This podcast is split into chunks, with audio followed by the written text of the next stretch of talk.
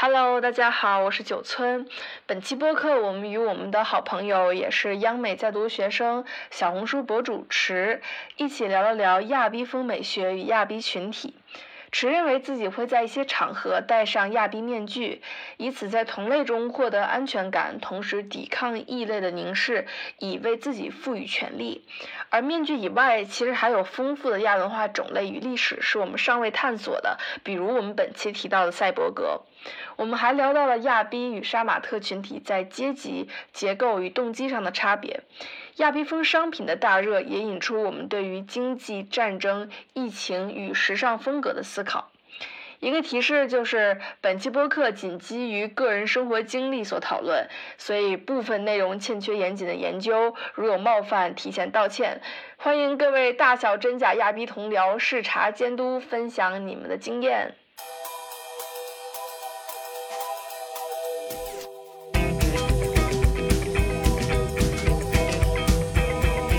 家好，欢迎回来，我们是酷毙了播客，我是老王，我是九村，我是大文。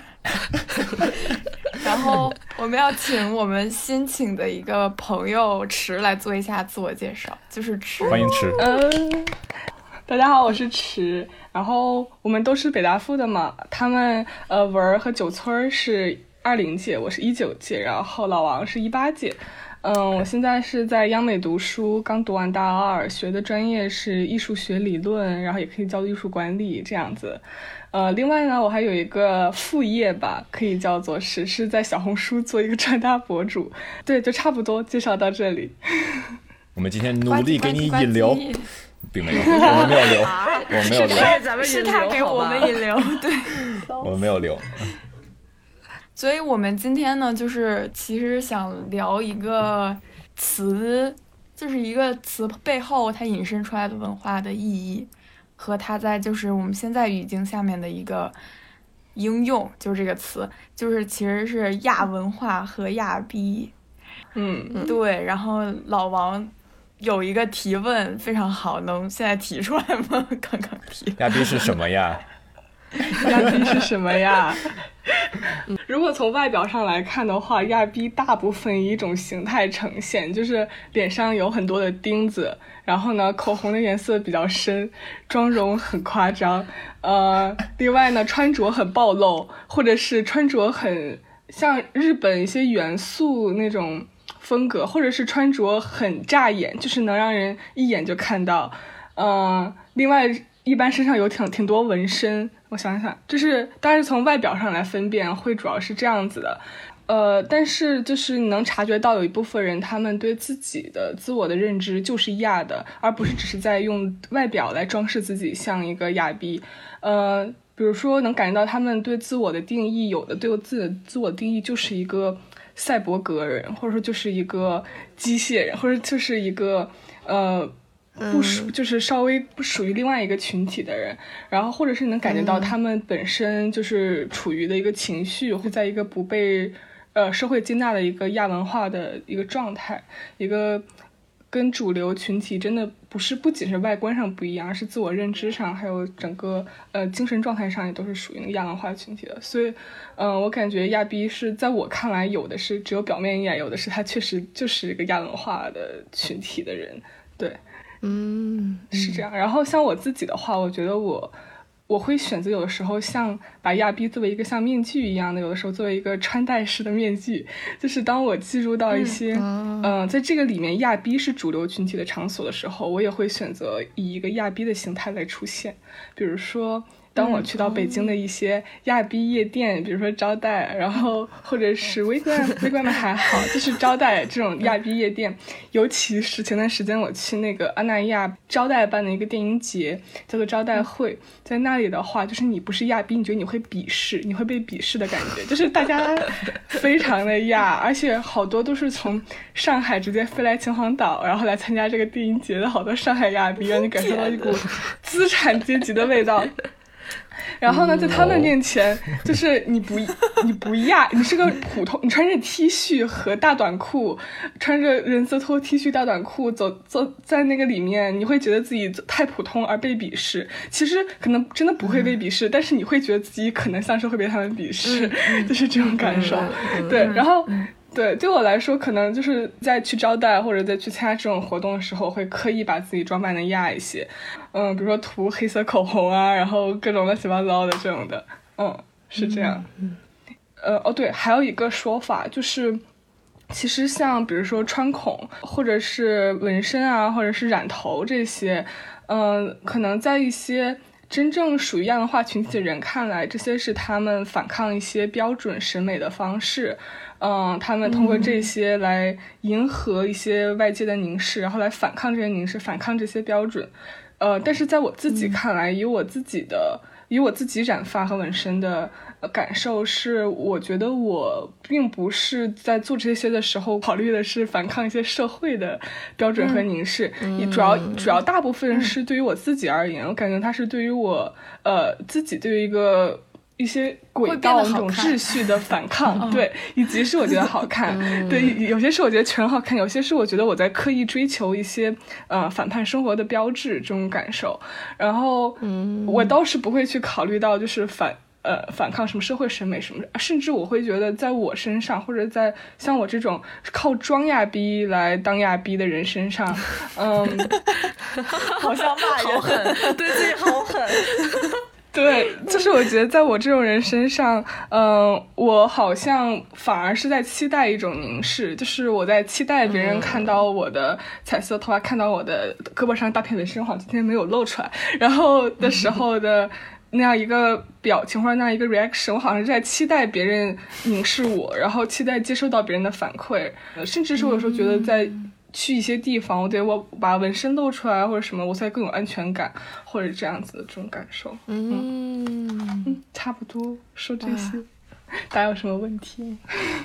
为什么叫亚文化呢？亚文化，亚就是就是稍微和主流的，对对，就是这嗯，在在主流的表面之下有一些隐藏的，在它之下，嗯嗯，哎，但是我觉得亚就是在它之下的这个概念就还。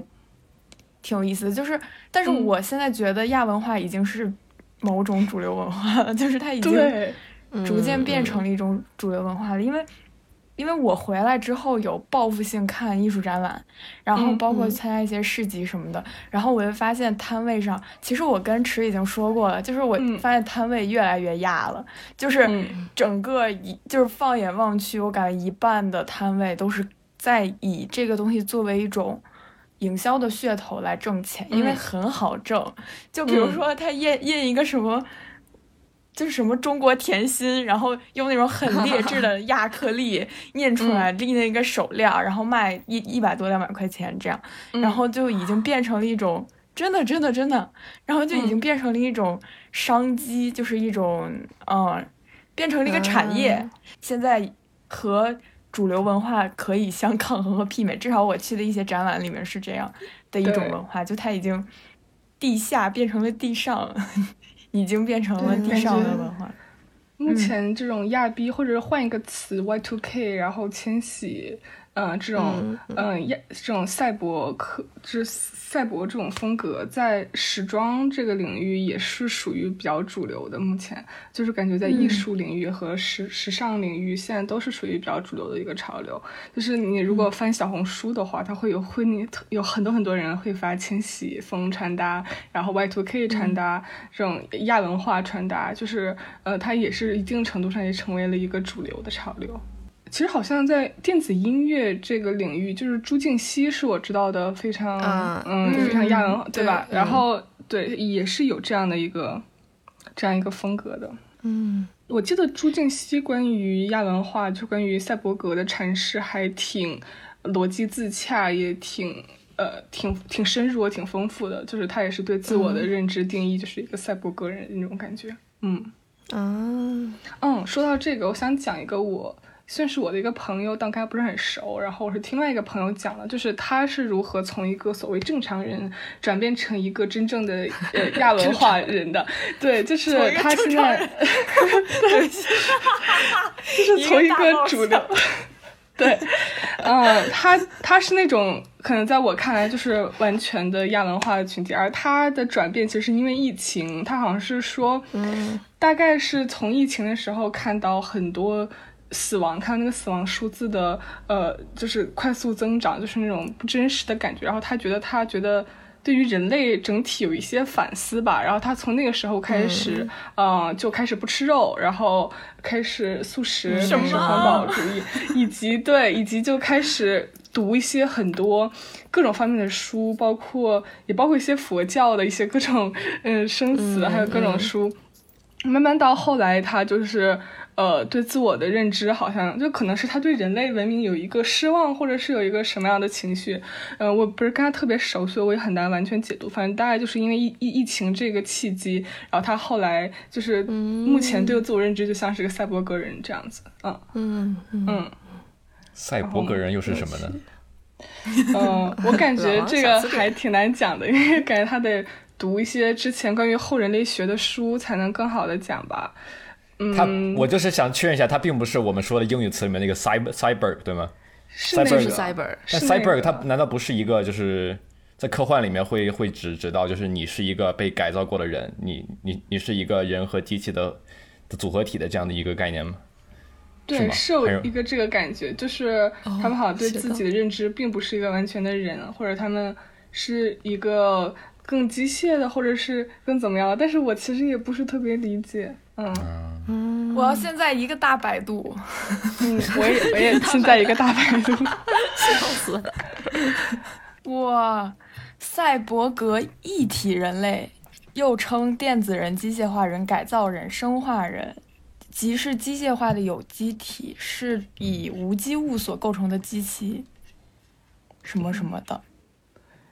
就是他们都没有往自己身上插芯片吧？我觉得可能是一种，就是叫做 cultural like appropriation 吧，还是什么？就是他们觉得就是 cyber cyber 这个所指代的东西，可能和他们想要的东西很相似，但并不是就是很精很精确的一个一个定定义。他们就是大概就用了一下这个词，就是 like you know this is how we feel like it。嗯，那他们未来会想有，就是如果科技到了，他们会去做手术吗？啊，不是谁知道？我觉得这这并不在于它是不是一个机械，我觉得我我听你们的解释，我觉得更像是一个就就是 we're different 这么一个 vibe，就是这么一个感感感觉，instead of 就是而而不是就是嗯，老王的意思可能是就是这个词它本身是什么意思，就是并不重要，而是它就是被使用来当做一种和现在的人类区分开的一个词。我我这里。我这里搜之前就是记得关于赛博格的一些笔记，然后感觉里面可我可以理解的部分是，大概像这种赛博格或者这种后人类的这样一些观点，他们很反思人类中心主义的一些弊端，然后呢，嗯，就是。就是认为人类就是像是那种随就是随时可以被取代的，然后就是他们想象的未来一个纪元是那种人类随时可以被取代和万物混交的纪元，然后他们可能就是比如我那个朋友，感觉他可能就是在疫情的之后有有点反思这种人类中心主义，然后反思这样一些东西，然后觉得有更加认同赛博格的一些观点吧，就是赛博格宣言里面的或者是。这样一些，还有个宣言，反思人类东西。他他是有一本书，应该是叫《赛博格宣言》，是唐纳哈拉维写的。对，他们就是相当于一些后人类主义的观点。然后呢，在我我大概读一些我之前记得关于 这本书还有这些观点，就大概有一些，比如说，嗯，反思法西斯主义，然后认为连接已经是趋势，是生活的常态，然后。呃，认为手机早已成为了人身体的一个器官，然后就是在大概在讨论一些人和机器的连接，然后可能人和万物会进入一个混交的一个纪元，大概是这个感，嗯，这些内容，嗯，that that explains，大概是，cool cool，我们就是其实是这种概念嘛，就是我们现在已经无法脱离我们所创创造的这些机机器和机械来。来生存了，所以是的，在本质上，其实我们和一个 cyberg 也没有什么区别了。嗯嗯，是这么个感觉。嗯，interesting。但其实我感觉这些可能得具体再和一个真的自我认知是赛博格的人多聊一聊，因为嗯，就是是的，是的，很远的说。对，我感觉我身边真的属亚文化群体的真的是极少极少，即使是那些看一眼看起来很亚逼的，但是大部分都还是，嗯，可能是因为它是是一个主流的审美了，在在尤其在艺术圈，我感觉挺多，就是还是挺主流的审美的。嗯，艺术院校里。嗯，那些嗯，所以大家会选择这样的一个装扮方式。然后以及说到这个，我们之间会调侃，就是不同地方的亚逼有不同的风格。比如说北京亚逼和上海亚逼一比就土了很多，然后就是说北京亚逼就是比较接地气一些，然后上海亚逼就是那种泛着资产阶级精精英，就是也不是精英，但是就那种金钱味道的精致亚逼。我有一个朋友，就是他，他有一些朋友是在上海做亚逼的，但是他们其实本业本业是留学生，就是。就是就是大家副业，大家其实副业亚逼，是一个不赚钱的副业。然后大家其实呃很多都是那种看就是家境很好的留学生，然后嗯，但是就没什么但是，反正他们的形象就是很很亚的形象。然后他们的饰品或者他们装扮自己的一些。他们穿着的那种很亚的衣服也都是很贵很贵很贵那种，不像是一些北京亚逼会穿二十块钱的外贸，但是他们都是穿穿的很贵，然后对，就是就是感觉他们是家境很好，然后没有什么后顾之忧，然后所以就是可以自由的选择自己呈现的一个形态，嗯嗯，对，我想问问池，嗯，你觉得亚逼和杀马特的区别是什么呢？嗯。之前是有一个纪录片叫《杀马特我爱你》，是的，张可能那个，但那个我其实没有看。然后我感我感觉到，如果我就粗略的说一个感觉，我对其实我对于杀马特不是很了解，但是可能说到杀马特，我第一时间会想到的是一些小镇里的洗头 Tony，嗯，然后就是他其实我们也并不会联想到一些呃更高。圈更高阶层的人，但我们或许想到的就是某一些地域的一些比较久之前，然后就是像洗头 Tony 这样的一个形象，然后感觉就是这种第一瞬间的联想，可能也反映了对他的一个固有印象，就是就是那种无所事事的，嗯，一些比较混的人，然后嗯，他们对也没有什么正经工作的这种人的感受。嗯，但是说到亚逼，可能就会觉得他是有一定的呃资本基基础的这些人，然后他们好像是那种，就在我印象中，比如说我现在说到一些亚逼，他们会呃有有有时间，然后有闲钱出入一些夜店，比如说酒待招待这种地方，就是好像他们的那种阶级和资本的意味是不一样的，在我看来，嗯嗯嗯，对，我想。分享一些有关于杀马特的好玩的点，我不知道亚逼群体里有没有，就是在那个纪录片里面，呃，是在呃，我想想。汕头那个地区，然后他们是就是做手工业或者是工厂，对，基本上杀马特都来自于工厂，然后他们是一天工作十三个小时那种，然后周末有的时候有时间出来玩，他们就做个头发，然后去公园晒一晒，他们就非常享受，比如说走到路人旁边，然后大家可能会被惊吓到，或者是呃或者觉得很好奇这样的目光，因为他们在工厂里面是得不到这样的关注的，就他们一辈子在劳作，但是。得不到，呃，来自外界的关注和反应，嗯嗯嗯，然后所以这个是他们呃获取就是关注的一个方式。还有非常有意思的是，他们有一个非常紧密的社会团体，就他们不是会拉各种党派帮派嘛？比如说，呃，比如说杀马特就是其中一个很大的，然后其他还有比如说藏爱，然后比如说水水水晶水水晶玛丽苏什么的。哎，我想提问，是藏爱和杀马特有什么区别？呃，我没记错的话，他们，呃，是都是帮派的名字，但是杀马特最厉害，所以他成为了这个整个帮派的一个代名词。对，对对对，哦原来是这样。他们对，但他们都是杀马特。对，懂。然后，嗯，嗯。然后他们是有晋升的空间的，比如说在一个 QQ 群里面，你头发做的越高，或者你待的越久，然后你的你越会来事儿，你就是可以，比如说从小兵晋升到，比如说呃。他们什么就王爵，就是就是或者一直到你整个杀马特帮派的一个领军人物，就是你在工厂做一辈子十三个小时的工作，呃，不会有升职，不会有加薪，就是你的人生一眼望到头的。但是在杀马特的群体里面，就是你永远有晋升的空间，而且你可以成为很多人的领导或者获得更多的力量。对我觉得这个是。杀马特群体非常有意思的一个点，然后我就好奇，比如亚逼群体里有没有，比如说王爵帮派什么的。对，嗯，我感觉好像没有特别明显的这样一个这种层层非常鲜明的帮派，或者是这样一个级别。我听你说，感觉杀马特像是一种权力的补偿，或者就是他在一方面获得不到权力和关注，是就要在是的，嗯，对吧？这边获得一些。我好像在亚裔群体里，可能我并不是完全属于这个群体，所以我我也不是很知道，好像好像是没有这样子这么鲜明的划分的。嗯嗯。啊，说到那个杀马特，我爱你。我之前去七九八的时候，有去那个罗浮新开的那个，就是那个。空间也对吧？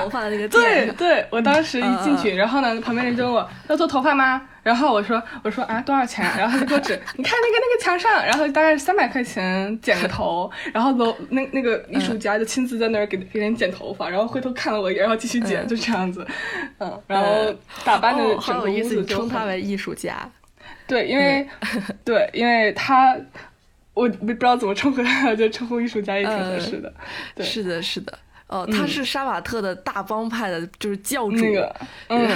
对他也是从从工厂一路奋斗上来。对，现在还在不在工厂我不知道，但是就是他通过结识的那个导演，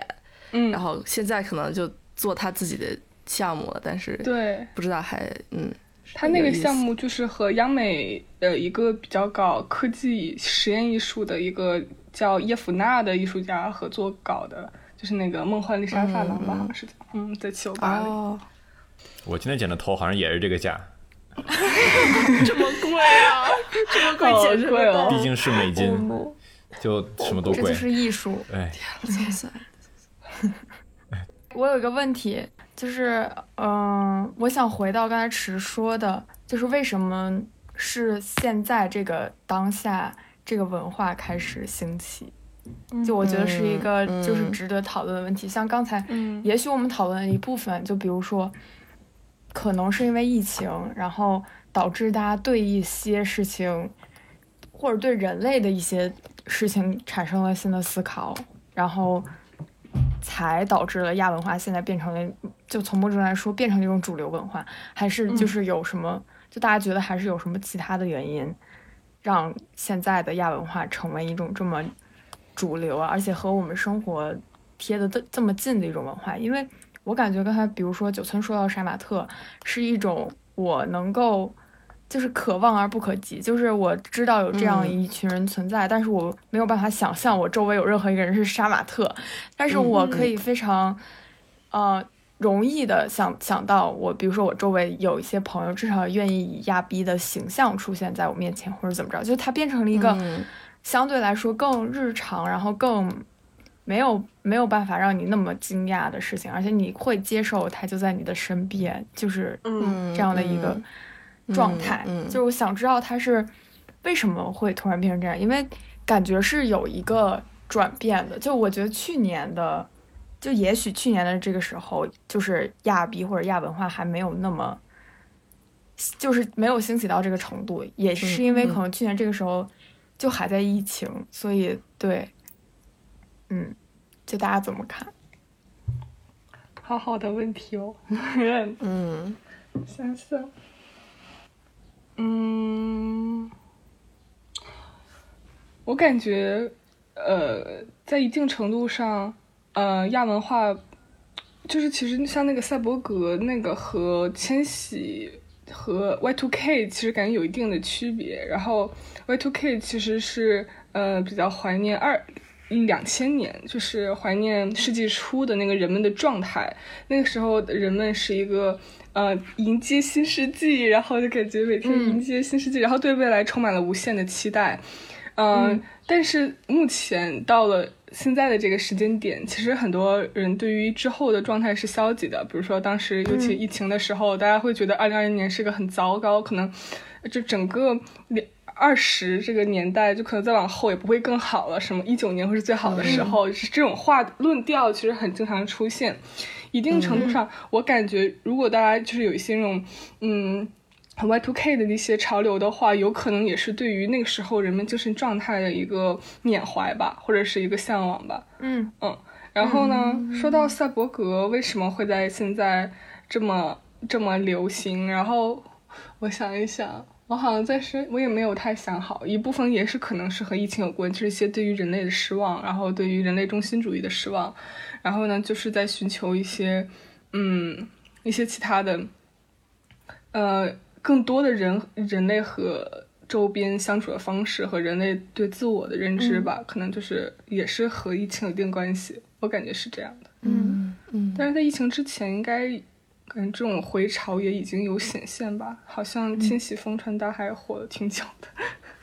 嗯，那我觉得刚才池有就是讲到的这些东西，其实很多是属于就是真亚逼的，就是你要就是你要把自己认知成一个赛博格，但是真亚逼。就是我不我不清楚，但是我猜，或者是以我周围的朋友来看，我感觉我周围的真的把自己认知成赛博格人很少，就是大部分是所谓的装 亚逼，但这是好像骂人的话，但是我们 只是说愿意将它就是作为一个面具，然后在一些场合的时候戴上这个面具去。展展示给别人的一个展示面，那我其实更好奇的是，就我我这边觉得，其实所谓装亚逼的人才是目前看到的这么兴起的亚文化的主流。嗯，就是为什么会有这么多人，就是愿意投身到这样的一种展示面，或者是愿意。对这个面具买单，因为我刚才也说了，就是很多嗯亚文化的饰品或者怎么着，就是跟它的这个实物的价值完全不符，但是还是会有人很多人为此买单。那他们就是为什么为此买单？就是他们买单的东西到底是什么？就比如说，有可能是刚才池说的，对于现就是对于生活的一种反抗，对于社会的，我也不知道，或者就只是单纯的很。快乐这样就 就不清楚是为什么，所以想想想讨论，想知道。嗯，呃，我觉得刚刚文润那个问题，就是他们在消费一样所谓看起来很压逼的物品的时候，他们是在消费什么？他们在为什么买单？我感觉这问题还蛮好的。如果是我自己的话，呃，我刚第一瞬间想到的是，我为了融入一些场合和一些群体，我是在为了这个这个而买单。嗯，我为了在去像招待这样的夜店更加融入那样的群体，然后我可能有一部分是这个原因，然后一部分是可能单纯是被审美影响了，觉得哎，它确实挺好看的。嗯嗯嗯。但是像这种审美影响，其实也是先对这个审美产生认同，或者对这个群体产生认同之后，才会才会嗯才会觉得哦，它确实不错。就可能在以前并。不是很，因为以前我记得哦，你们知不知道有一个有一个博主叫蝴蝶公主？哦，蕊儿也知道。对对，我我清楚的记得我第一次看他的时候，我第一次打开他的微博，我整个人被震惊掉。然后我想，这这是时尚吗？可能我真的不懂。然后就是完全无法理解那种，我并没有关注他。我当时滑到就是整个被震惊到，还跟我朋友说，然后我就退出了。但是现在我对他的已经审美已经非常的。呃，习惯，然后熟悉，以至于就是我会经常看，然后我也有觉得确实很美。然后，但是之前我是完全不认同，但是被雷到，然后完全没有一点认同。但是现在好像审美真的有受这个趋势转变。我现在看他发的东西，看他的照片，会觉得哎，好像好像还确实挺美的。然后也会去购入他，他他有他有做淘宝店嘛，也有去购入他淘宝店的一些商品。嗯，然后嗯，就是其实从这样一个小的一个。我的审美的转变，其实能看出来，我完全有受这这样一个潮流影响很大。就是，嗯当大家都开始青睐一些高饱和的，然后色彩冲击力强的这样一些色彩和第一眼就能就能炸到别人的东西，我好像也开始喜欢这样一些能第一眼炸到别人的东西。突然想到所以它它变成一种所谓的不是主流审美，但是就是一种被大家接纳的审美，会是因为我们对原来的，就是已有的东西产生了疲劳嘛？就是对，我不知道啊，但是。就是我还挺能理解那种，就是你在大街上，就是有期待到别人看你的反应的那种，嗯嗯也那种心理的。嗯是嗯但是我的、对我的场景跟你就是一点关系都没有。我是开车，因为我开车特别大，然后我就是 我现在开这个车有一个一大乐趣就就在于，就是下车的时候看到别人就是大惊失色，然后看到嗯。哎怎么这么大个车，然后居然是一个小姑娘在开，因为我开的保姆车嗯。就是一般都是就是四五十岁那种开了一辈子车的人开的，然后包括看一些人从后视镜或者怎么着，就是本来只是想错一下车，或者是就瞥一下旁边的镜子，然后看到我了之后，就是又狠狠的看了一眼的那种状态，就是我，我觉得这个心心里很难描述，但是确实是有快感的，就是我我能共情这一部分，就是我有共情到，就是我 对。有 get 到这种快乐。对，但是就是还是回到刚才的话题，是说，就是主就是就是我不知道是不是大家已经对于，比如说，就是觉得无聊或者是平，就是很平是一个生活的常态，所以所以反而希望有那种很扎眼的东西出来。之前看过一个 YouTube 的视频，上面讲就是为什么，比如说什么五六十五六六七十年代美美国的车都是就是色色彩非常的那个鲜艳，嗯嗯那现在大街上车的颜色都是黑白灰，是的呢，我也很惭惭惭愧，我的我的车也是灰的，呃，对，但就是他其实提到一个点，就是跟就是一个社会的，就是一个经济状况也是有关系的。据说当时他们六七十年代，可能美美国人就是啊，我们最牛逼，冲冲冲，都会好起来，然后所有的那些人他都都会去买一些色彩鲜艳的车，看我们的生活是这么的好。然后呢，他们是说就是转机，就是比如说就是可能是什么零八年经济危机还是什么，大家就慢慢就觉得就是啊，车就是实还还还是实用一点会会比会比较好。那么多色彩鲜艳的车好像也没有没有什么用，不能让大家不能让就是你看大家都都是大家都是找不到工作的时候，我我不能开着一辆就是亮亮红色的车去他们从他们家门口开开过去，他们会感到很不好。所以就是就是在一个大的经济的背景下，可能就是人对就是。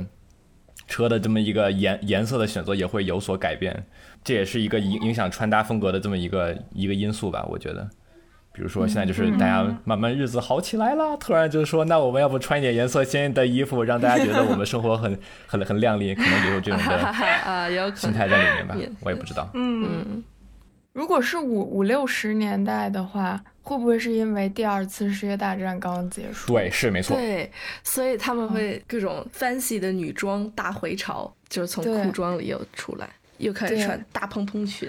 那好像其实这样也不是不能理解。就如果我们把疫情想象成一次战争，其实并没有什么特别大的区别。就是我觉得疫情对于大家来说，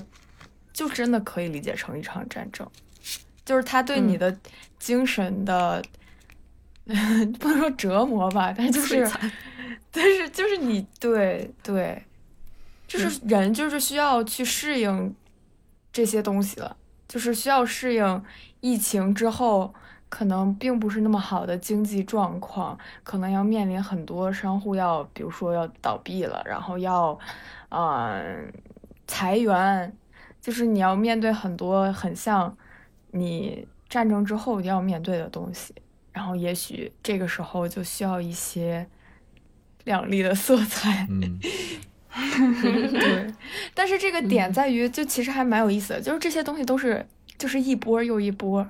就是也许这个潮下去之后，我们会回到原来的状态，然后又会因为另另外一个某一件事情回到这个潮潮里面，就是东西已经就是太阳底下没有新鲜事儿，嗯。嗯，也许是这样，但我不清楚啊。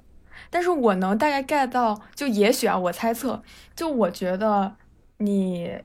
就是比如说你穿穿装扮的很亚，其实是一种很释放，就是跟就就是一种减压的感觉，就是它是一种嗯，让你觉得能够消散你一些压力的一种一种做法。尤其是嗯。我觉得有如果有这个群体的话，你一个人的这个行为就变得不那么扎眼，或者是不那就是你有群体保护，你们这件事情就变成了一个更有理有据，然后理所有一些应当，然后安全感可可，对对对对对，嗯嗯嗯。嗯嗯嗯我刚刚想到，我感觉这个，呃，有的时候感觉亚文化的形态，因为它也已经成为了一个潮流嘛，就像刚刚文儿说的，其实能给予我有的时候一种安全感，或者有的时候感觉我一个我以一个嗯、很亚的一个姿态出现在一些，比如说地铁地铁里，或者是一些嗯、呃就是主主流人群为主的场合，我确实会出现有一种，就是我有在反抗一些所谓那种父权审美或者一些主流审美，然后我就是我就是很很扎眼，我就是看着，嗯，看着很很怎怎么样，然后但我完全，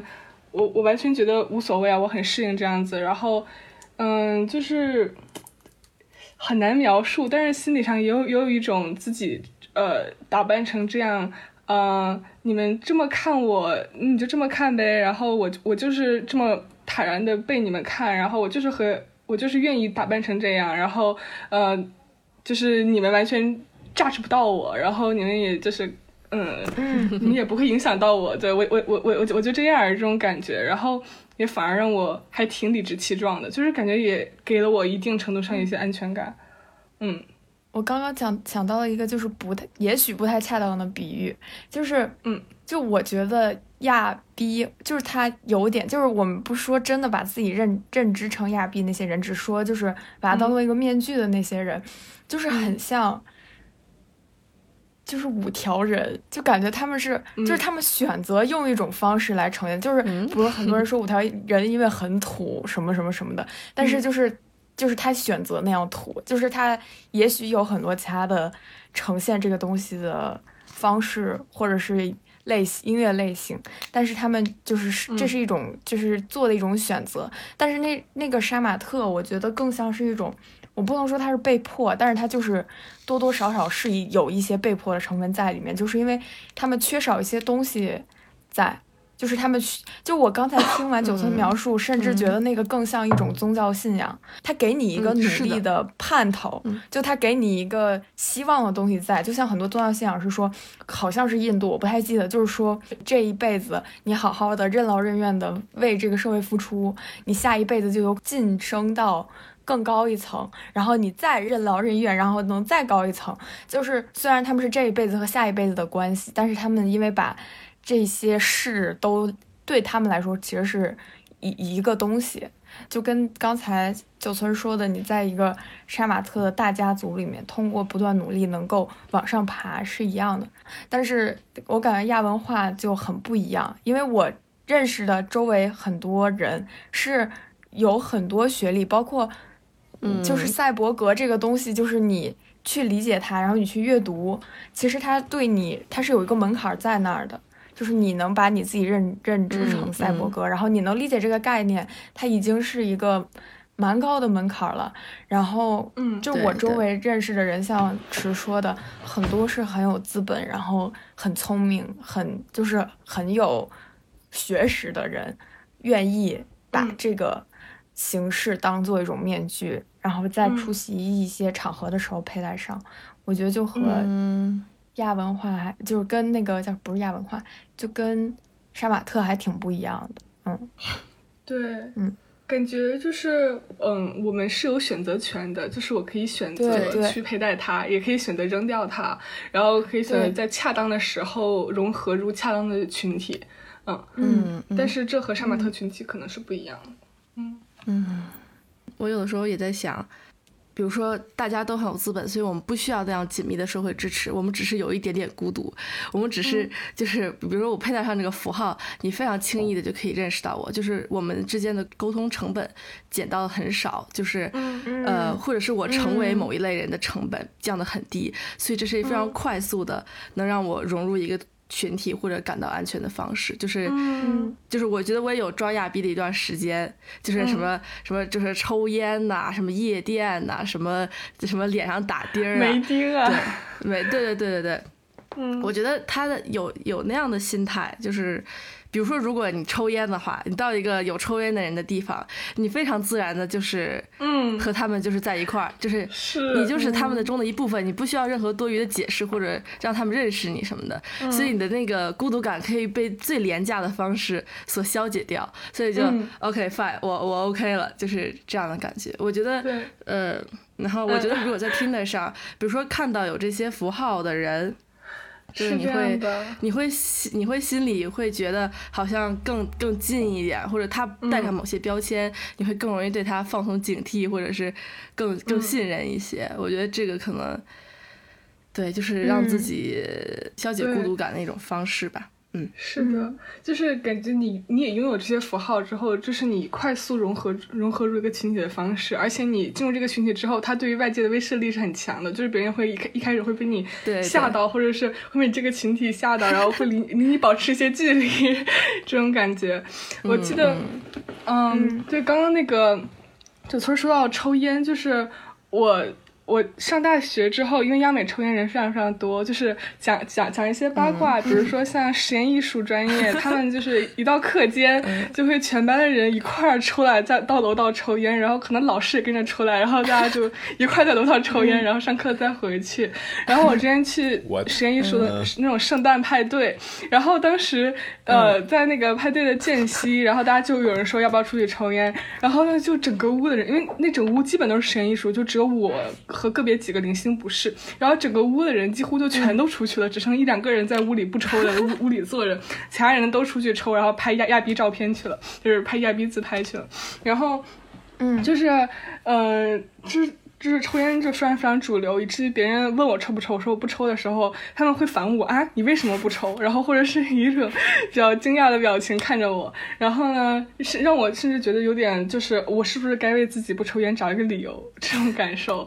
对，呃，听到九岁说的一些想到的，就是刚九岁说就是 Tinder 上看到亚逼，说到这个，嗯，我我有些朋友就是。不太亚逼的就会说他们在 Tinder 上看到那种特亚逼的，会有一种恐惧的心理，觉得太亚逼了，自己格格不入，然后会把它划掉。就即使觉得对方看起来很好看我怎么样，但是觉得我靠太亚逼了，我不行，然后就会划掉。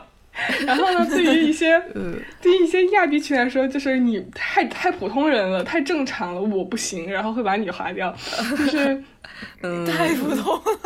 我对不起，对，太正常。太正常了，嗯，那当时在安那亚的时候，不是那个那个招待会有很多很多亚逼嘛？我在那个场所打开听的，然后就是简直那个亚逼浓度是我平常的二十倍吧，就是我滑到的几乎每一个人都是那种，都是那种特精致，然后然后就是脸长得很精致，然后但又特 亚逼，就是。然后有好多 U A L 啊，或者是央美的，或者是好多艺术院校的，然后并且大家都是那种特好看的亚逼，然后呃，反正就是可亚可亚了，然后也都可好看了，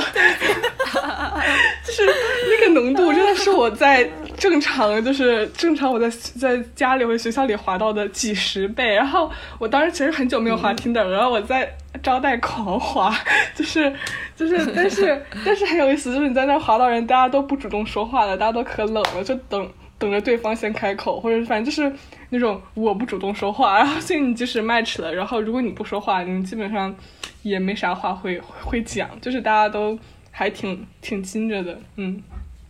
我想我想提一个事情，就是就比如说抽烟这这件事儿，就是我在我们工作室的体验是。我迅速的和唯一不抽烟的导演姐姐成为了非常好的朋友，因为所有人都抽烟。然后 就是，其实这个事儿已经并不是抽烟和不抽烟的关系，可能是 majority 和 minority 的，就是大众和 就是一一个一大部分人和一小部分人的关系。就是我感觉，对我感觉是这样的，就是跟抽烟这件事情嗯并没有什么特别大关系，它是一个主流和不主流的的关系。就是比如说，九村说你去一个地方你可以迅速的和抽烟的人成为朋友，是因为在那个地方抽烟的人是不主流的人，是小部分的人。然后你去了之后，你可以迅速的融入他们。但是当你在一个抽烟是主流的地方的时候，我作为一个不抽烟的人，就可以迅速和另外一个 不抽不抽烟的不主流的人成为朋友。嗯嗯嗯，是真的，就是因为，就是我我第就是前两天回家的，就是上班回家的时候，真的要花很长时间跟我爸妈解释说，我是没有抽烟，我是吸了很多二手烟，是他们抽烟，然后我身上就是 整个全都是烟味儿。但是我后来就是理解了，就是这对于一些。影视或者传媒行业的人来说是一个必要的东西，因为真的很困。就是他们不是说抽烟为了酷或者帅，就这种心理不是，就真的是跟嗯和和和喝咖啡很像，而且他们也对其实也不太需要用这种方式来去融入一些什么，就是场场合或者场景。对，但是我觉得其实。对，就是也许有一天，如果亚逼的人足够多，导致所谓的正常人变成少数的不主流的人的话，正常人也可以，就是也许我们就走到一个地方，然后滑天队，然后发现啊，这个这里正常人浓度好高，好多正常人，太好了，嗯，就是嗯。有趣有趣，我我再插一一个嘴，就是我觉得，嗯，